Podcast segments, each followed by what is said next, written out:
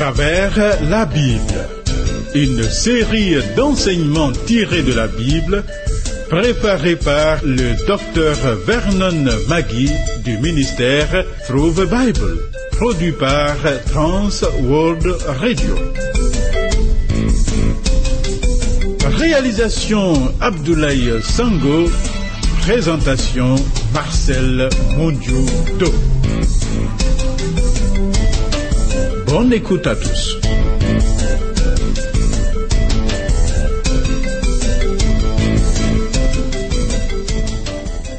Éternel, toi qui divises la lumière et qui repends le vent sur la terre, qui ouvre un passage à la pluie et trace les routes de l'éclair et du tonnerre, gloire et louange à toi, Dieu d'éternité.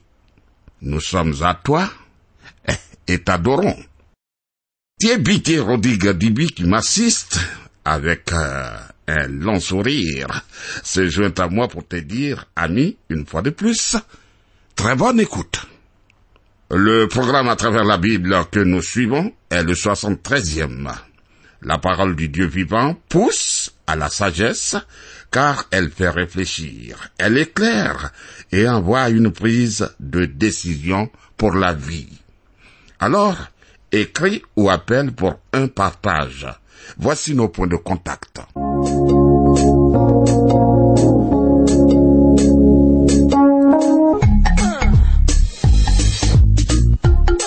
À travers la Bible.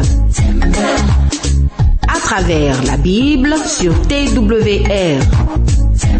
Vos commentaires et vos réflexions nous intéressent.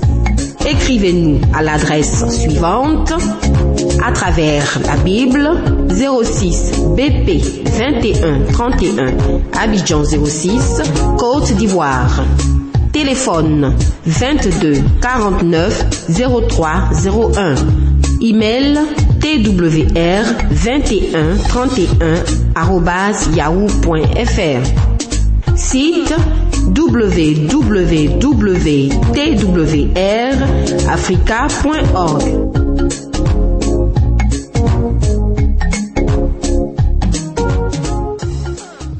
Poursuivons l'examen de l'évangile selon Matthieu. Le chapitre 5 que nous abordons a pour le sermon sur la montagne, la vie des citoyens du royaume des cieux. Introduisons le sermon sur la montagne. Considérons d'abord ce sermon célèbre comme tout un ensemble. Le Seigneur Jésus a prononcé quatre discours majeurs, dont trois sont rapportés par Matthieu. Le premier discours est le sermon sur la montagne, du chapitre 5 au chapitre 7. C'est le manifeste du roi. Le deuxième, c'est les paraboles du royaume au chapitre 13. Ces paraboles indiquent l'avenir du royaume des cieux après le rejet de Jésus par Israël. Et le troisième, c'est le discours sur le mont des Oliviers, du chapitre 24 au chapitre 25, discours prophétique qui concerne l'avenir, la chute de Jérusalem et plus tard les temps de la fin. Un quatrième discours rapporté par l'évangile de Jean enseigne de nouvelles vérités et de nouvelles relations qui découlent de la mort de Jésus ainsi que de sa résurrection, de son ascension, de sa présence à la droite de Dieu et de son intercession pour ceux qui sont à lui. Ce dernier discours nous concerne plus directement que les précédents.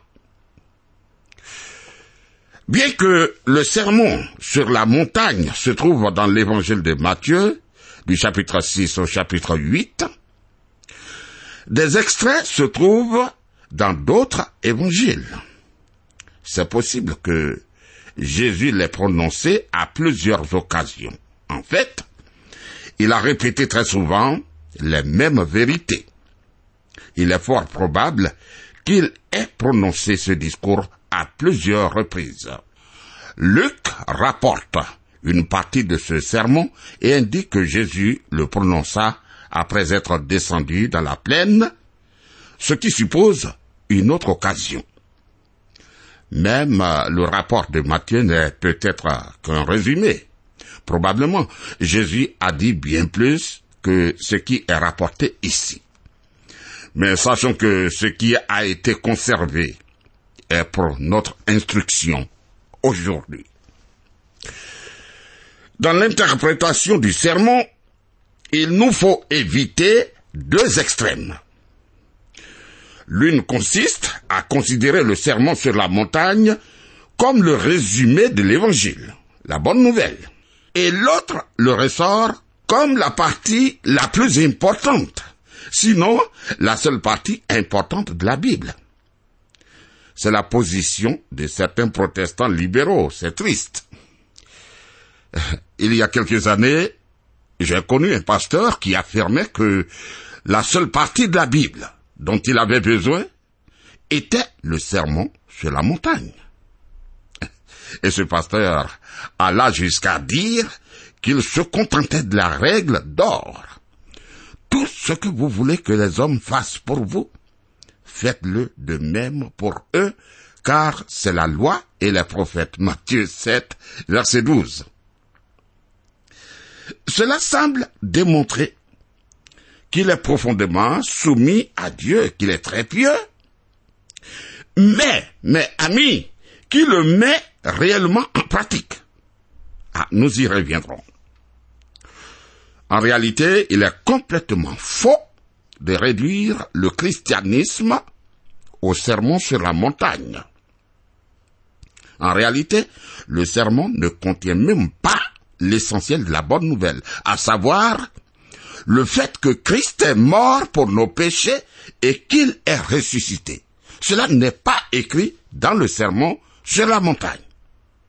L'apôtre Paul dit, je vous ai enseigné avant tout, comme je l'avais aussi reçu, que Christ est mort pour nos péchés selon les Écritures, qu'il a été enseveli et qu'il est ressuscité le troisième jour selon les Écritures. 1 Corinthiens 15, versets 3 et 4.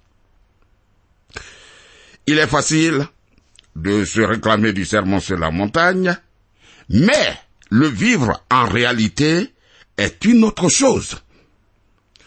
Le sermon sur la montagne est le sommet de la loi de Dieu, oui. Si nous n'avons pas obéi parfaitement aux dix commandements, comment pourrions-nous mettre en pratique ce sermon Et il est tragique, il est terrible de donner à celui qui n'est pas né de nouveau ce sermon comme une règle de conduite par laquelle il peut devenir chrétien. Il ne le peut pas. Et c'est faute de le donner.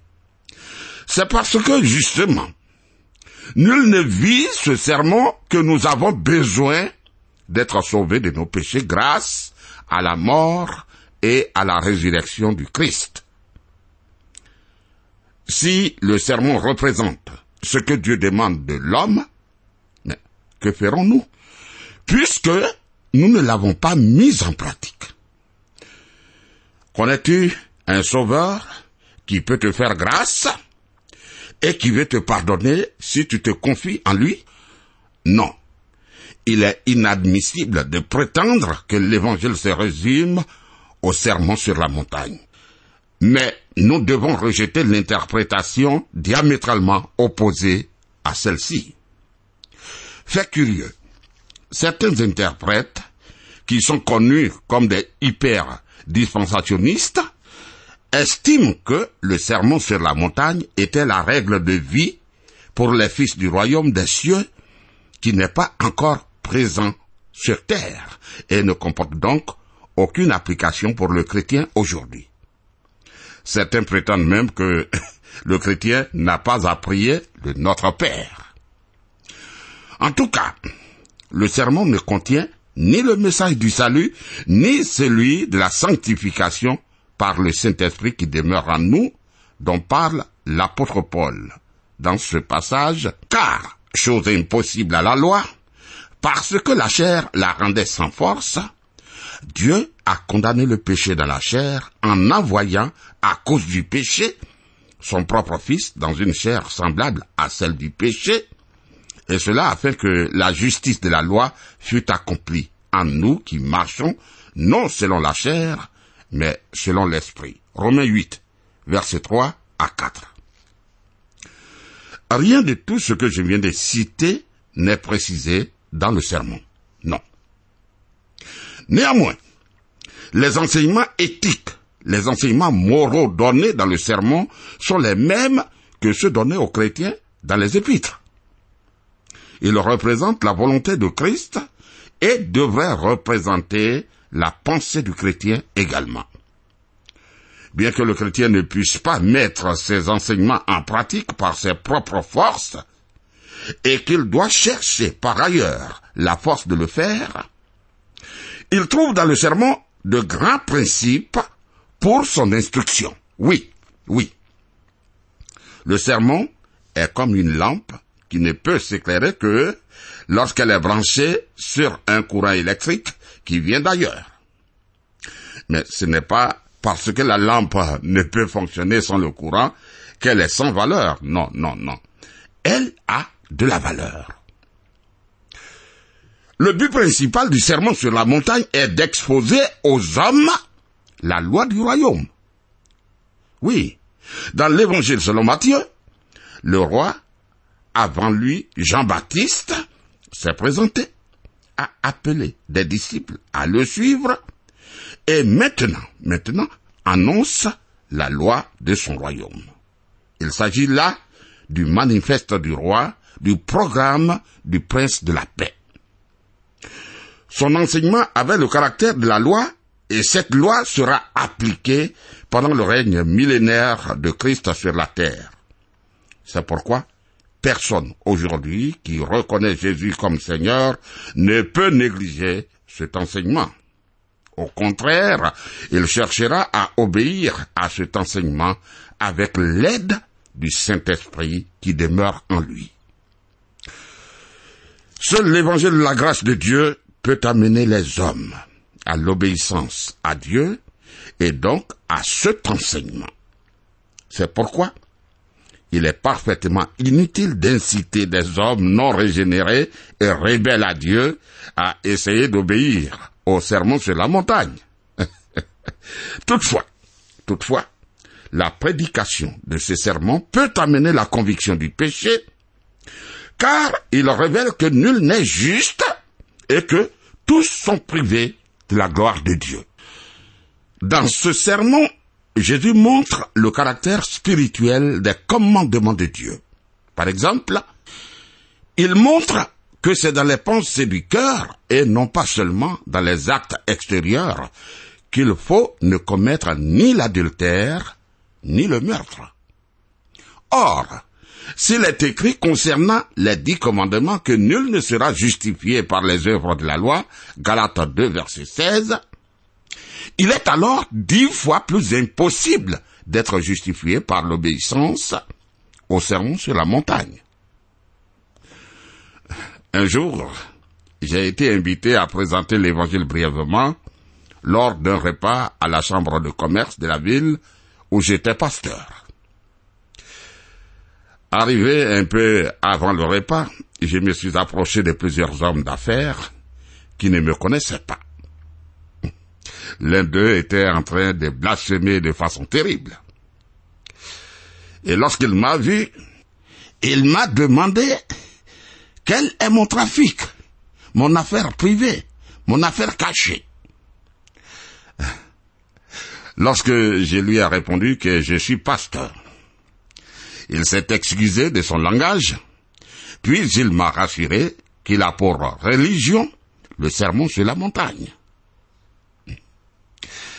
Je l'ai félicité de sa religion merveilleuse, puis lui ai demandé comment sa religion lui réussissait. La mettait-il en pratique?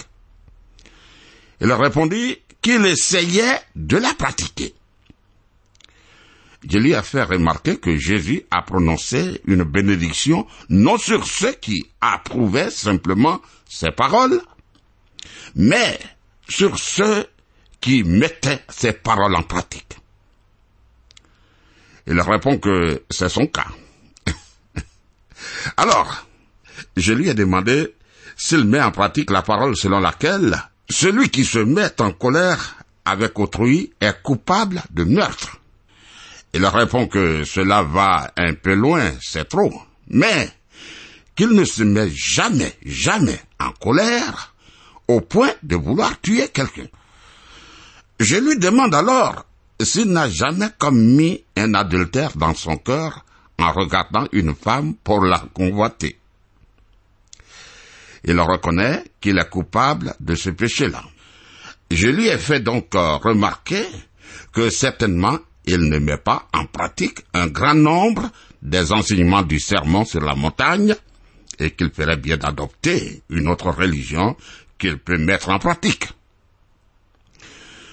Combien de personnes ressemblent à cet homme d'affaires? Elles admirent le sermon sur la montagne, mais elles ne le mettent pas en pratique. J'ai appris plus tard que cet homme avait deux femmes, une épouse à la maison et une maîtresse dans son entreprise. Cher ami, si ta religion se limite au sermon sur la montagne, tu dois prendre soin de le mettre en pratique, car il s'agit d'une loi.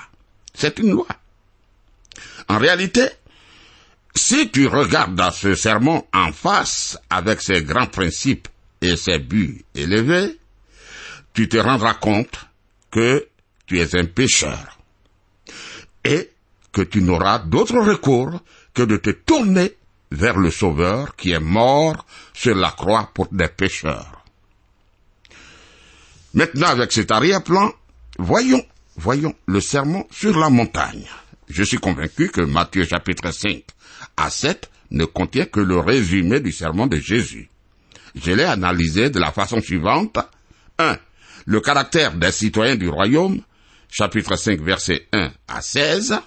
2. Les citoyens du royaume et la loi de Dieu, chapitre 5, verset 17 à 48. 3. Les citoyens du royaume et 4.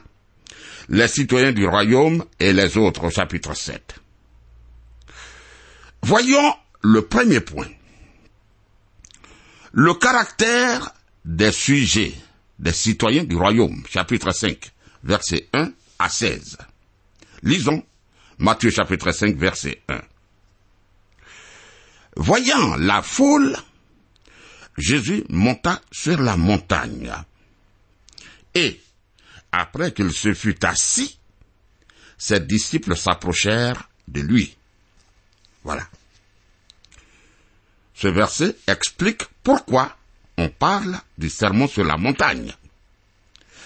Fait intéressant, bien que Jésus était entouré d'une foule, bien que tous les gens étaient là, il adresse ce sermon à ses disciples, mais aussi indirectement à toute la foule. De même, aujourd'hui, il faut tout d'abord être disciple de Jésus avant de pouvoir mettre en pratique ce sermon. En effet, il commence non par enseigner ce que nous devons faire, mais ce que nous devons être. Être d'abord des citoyens du ciel.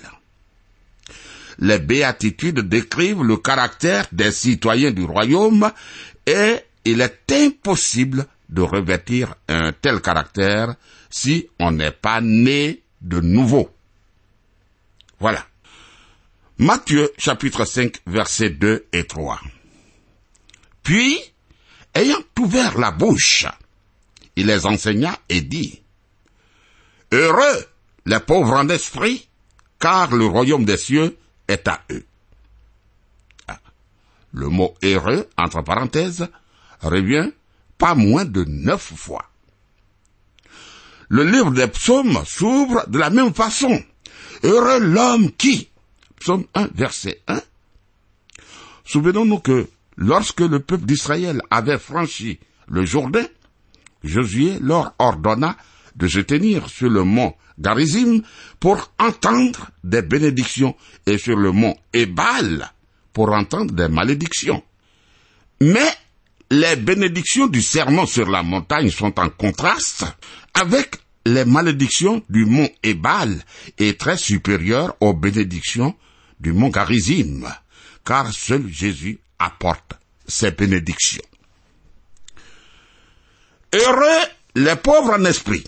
Cela signifie heureux ceux qui se rendent compte de leur pauvreté spirituelle. Tu vois, le chrétien n'est pas quelqu'un qui est fier d'avoir pour religion le sermon sur la montagne. Mais il est quelqu'un qui a été convaincu de son péché et qui s'est tourné vers Jésus-Christ pour en recevoir le pardon. Un jour, j'ai parlé à un homme riche. Il me raconta qu'autrefois, il allait à l'église et se contentait d'approuver le sermon sur la montagne, jusqu'au jour où il s'est rendu compte qu'il était un pécheur, comme tout le monde. Et alors, il s'est tourné vers Jésus-Christ et il a été sauvé. Non, non. On ne devient pas chrétien en essayant de pratiquer le sermon sur la montagne. Mais une fois devenu citoyen du royaume, on commence à obéir à ses enseignements. Le vrai chrétien est quelqu'un qui se sait pauvre, mais il peut donner à autrui quelque chose de bien plus précieux que de l'argent et de l'or. Comme l'exprime l'apôtre Paul, comme pauvre, et nous en enrichissons plusieurs, comme n'ayant rien, et nous possédons toutes choses. 2 Corinthiens 6, verset 10. En effet, en effet, le chrétien peut partager les richesses spirituelles qu'il possède en Jésus-Christ. Continuons Matthieu chapitre 5 verset 4. Heureux les affligés car ils seront consolés. Les pauvres d'esprit étaient déjà mentionnés dans l'Ancien Testament. Il est dit, je laisserai au milieu de toi un peuple humble et petit qui trouvera son refuge dans le nom de l'Éternel. C'est écrit dans le livre des Sophonies au chapitre 3, verset 12, et il en est de même des affligés qui sont mentionnés dans Michée chapitre 7. Matthieu chapitre 5, verset 5. Heureux les débonnaires, car ils hériteront la terre. Matthieu 5, verset 5. Heureux les débonnaires, car ils hériteront la terre. Cette bénédiction reflète également un verset de l'Ancien Testament. Les misérables possèdent le pays et ils jouissent abondamment de la paix. Psaume 37, verset 11.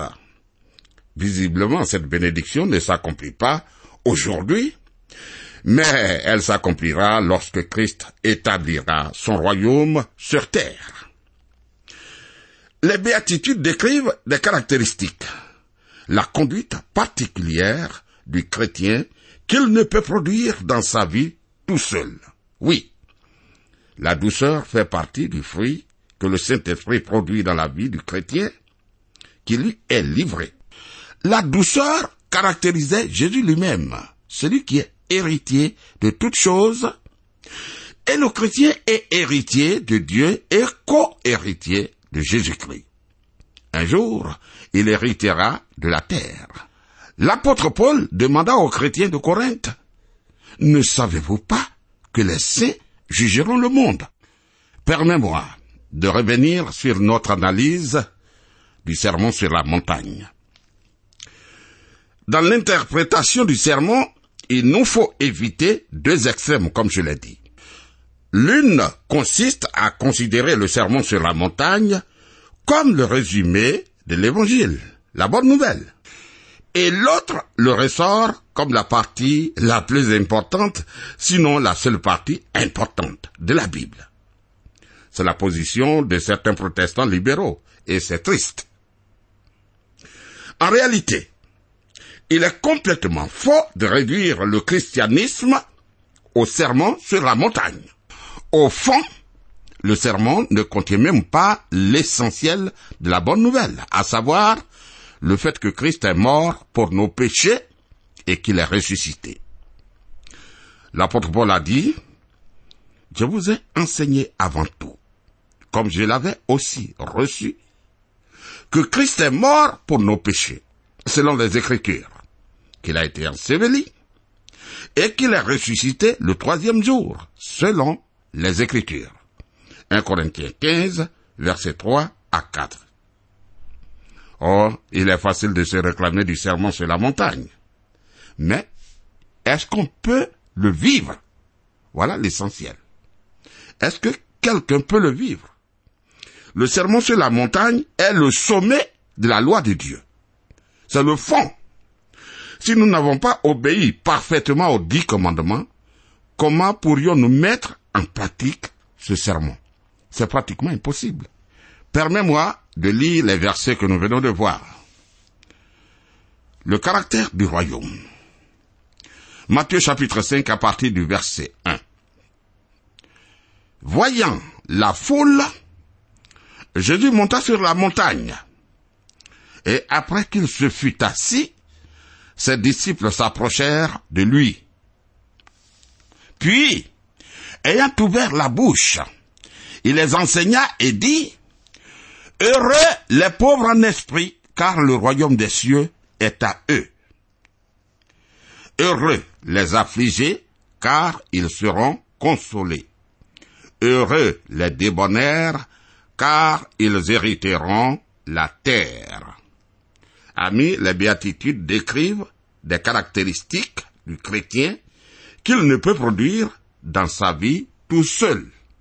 Il faut l'aide du Saint-Esprit. La douceur fait partie du fruit que l'Esprit Saint produit dans la vie du croyant qui lui est livré. La douceur caractérisait notre Seigneur Jésus-Christ lui-même, celui qui est héritier de toutes choses. Et le chrétien est héritier de Dieu et co-héritier de Jésus-Christ, comme je l'ai dit. Un jour, il héritera de la terre. L'apôtre Paul a demandé aux chrétiens de Corinthe ne savez-vous pas que les saints jugeront le monde? Alors, ami, que le Seigneur soit avec toi. Qu'il te bénisse. Tu peux m'appeler au 05 76 63 02 et suivre nos annonces. Dieu est avec toi. À bientôt.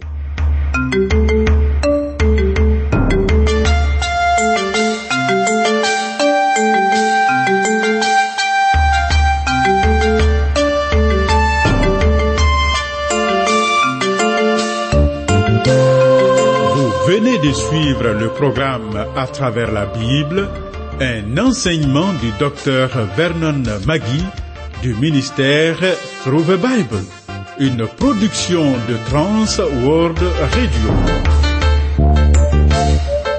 Pour tout contact, écrivez-nous à l'adresse suivante. À travers la Bible, 06, boîte postale 2131, Abidjan 06, Côte d'Ivoire. Je répète, à travers la Bible, 06, boîte postale 2131, Abidjan 06, Côte d'Ivoire. Téléphone 22 49 03 01. Je dis bien 22 49 03 01. Que Dieu vous bénisse.